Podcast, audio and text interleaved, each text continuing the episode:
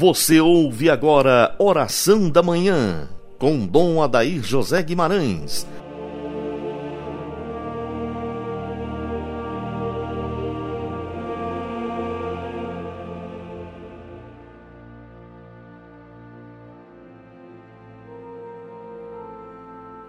Graças e louvores se deem a todo momento ao Santíssimo e Diviníssimo Sacramento. Dileto ouvinte, iniciemos nossa manhã de oração em nome do Pai, do Filho e do Espírito Santo. Amém. Vivemos esse tempo de apreensão, muitas pessoas com medo, muitas pessoas desestabilizadas psicologicamente. Não precisa disso. Nós cristãos necessitamos ter o amparo da paz no coração para enfrentar as adversidades. Afinal, nós que cremos em Jesus, que fomos por, fomos por ele resgatados pelo preço do seu sangue, nós nos tornamos filhos da coragem e não do medo. Não deixar que a depressão, que a angústia, que o sofrimento vá bater no seu coração. Nesses dias que tantas pessoas estão em casa, ficando em casa para resguardar-se da contaminação, os idosos, doentes, as pessoas de risco, os que estão cuidando destas pessoas para não levar da rua a contaminação para elas, é muito importante a serenidade. Eu sei que não é fácil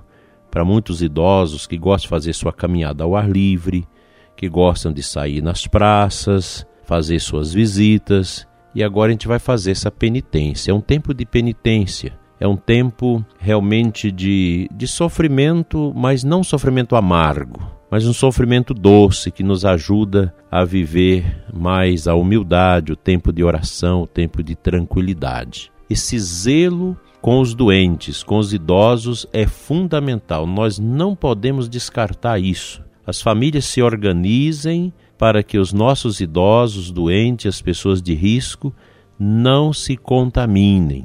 Façam esse esforço com paciência, com doçura, com amor, com caridade. E as pessoas que podem trabalhar e que precisam realmente do trabalho, nós precisamos ter presente isso. Não é uma falácia, não é uma mentira, não é um engano você ter essa, essas duas vertentes de cuidado neste momento.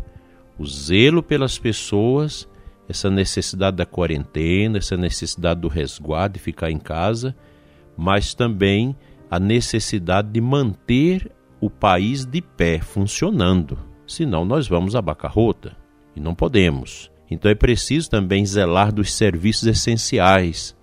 A gente manda esse abraço a todas as pessoas que estão trabalhando nas farmácias, nos supermercados, nas padarias, pessoal que estão carregando os alimentos, motoristas, os centros de distribuição desses alimentos. Nós precisamos disso, que não adianta você ter o dinheiro, mas não ter o que comprar. Então nós precisamos zelar deste aspecto muito importante. Cuidar também da economia, fazer os trabalhos essenciais. E aqui eu lembro o trabalho mais essencial hoje é o trabalho dos médicos e enfermeiros, por quem nós devemos rezar todos os dias. Vamos torcer por eles. Nós temos já pessoas da saúde infectadas, umas que já passaram pelo ciclo do vírus, já estão trabalhando de novo. É bonito isso, essa paixão pelo trabalho. Outro dia, alguém da minha família, uma prima, que é enfermeira, a família preocupada, ela diz: Não, eu tenho que servir a minha pátria. Eu tenho que servir o ser humano agora porque eu fui formada para isso. Isso é bonito, eu acho.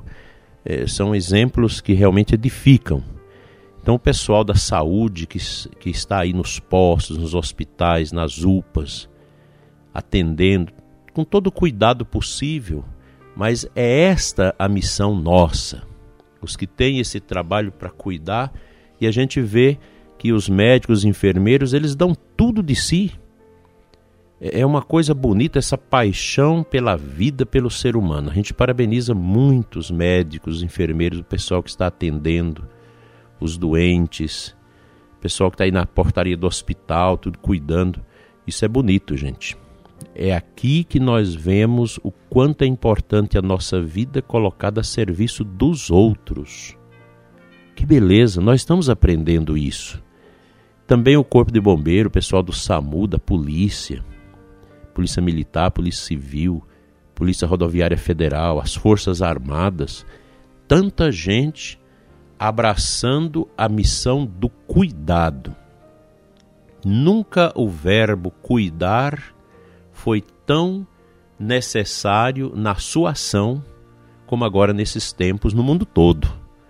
E o Brasil é um país bonito. Nós somos uma pátria muito bonita. Um povo que ama realmente as pessoas. Solidariedade a gente vê em todos os lugares, o pessoal cuidando dos mendigos. Aqui em Formosa, vendo o pessoal zelando, pessoal do abrigo dos idosos, das casas de idosos, cuidando, zelando.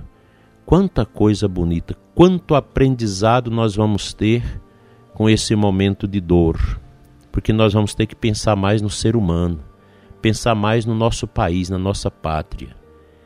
A gente precisa lembrar os políticos que eles precisam esquecer as bandeiras ideológicas deles agora e parar com, essa, com esse fuzuê de de confusão, já pensando nas eleições. Gente, não é hora de pensar em eleição, é, é hora de pensar no ser humano e na nossa pátria. Porque nós precisamos zelar dos filhos desta pátria e zelar também da nossa pátria. E eu vejo com tristeza que tem gente que fica torcendo para que quanto pior, melhor, para tirar dividendos políticos disso. Essas pessoas vão ser julgadas diante de Deus. Deus vai julgar. Esqueça a sua ideologia. Mesmo você que é materialista, que não acredita em Deus, que acha que tudo é a história, que tudo termina aqui, é preciso abrir o coração, pelo menos para o ser humano. Vamos esquecer isso.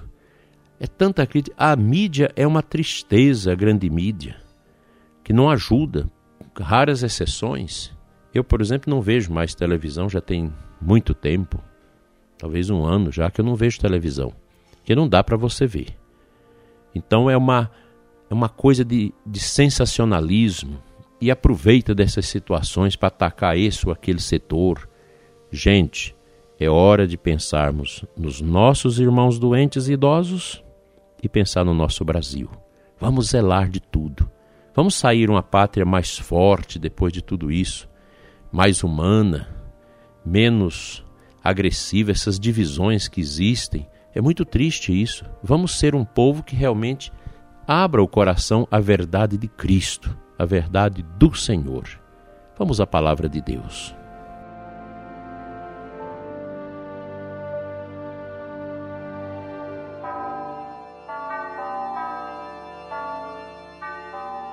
O evangelho da missa de hoje é João 8, 51 em diante.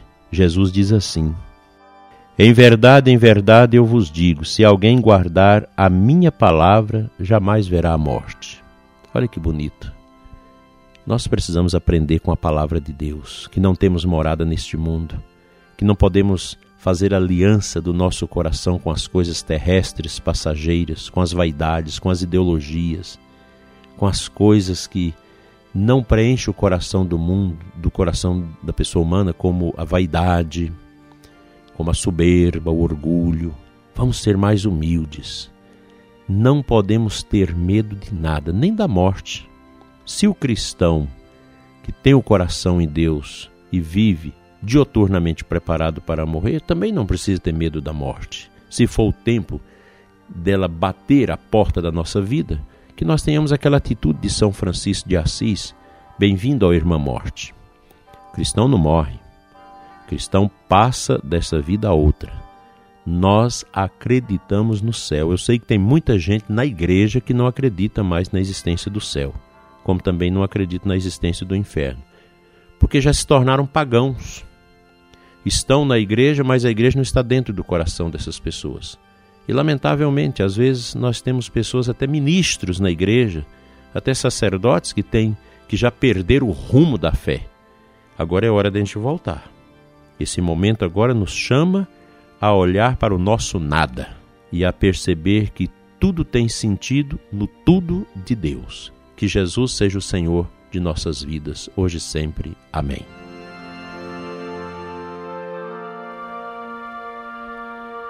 Senhor nosso Deus e Pai, Pai das misericórdias eternas. Vem, Senhor, em socorro a cada um de nós, dos nossos ouvintes.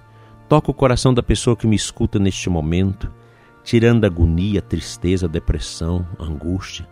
Dai-nos, Senhor, a alegria de viver mesmo no tormento, mesmo na dificuldade econômica, mesmo vendo os nossos bens acabarem, mesmo vendo um futuro tão difícil economicamente, mas nós queremos progredir na fé, Senhor. Aumente a nossa fé, dai-nos a graça de te adorar em verdade e espírito, enche-nos de esperança, de vitória e de santidade. Amém. Venha sobre todos os ouvintes deste programa, sobre todas as pessoas envolvidas na área da saúde e do cuidado, venha sobre todos os trabalhadores que estão labutando, levando pão para suas casas nesse dia. A bênção de Deus Todo-Poderoso, Pai, Filho e Espírito Santo. Amém. Fique com Deus, prezado ouvinte. Até amanhã, se Deus quiser.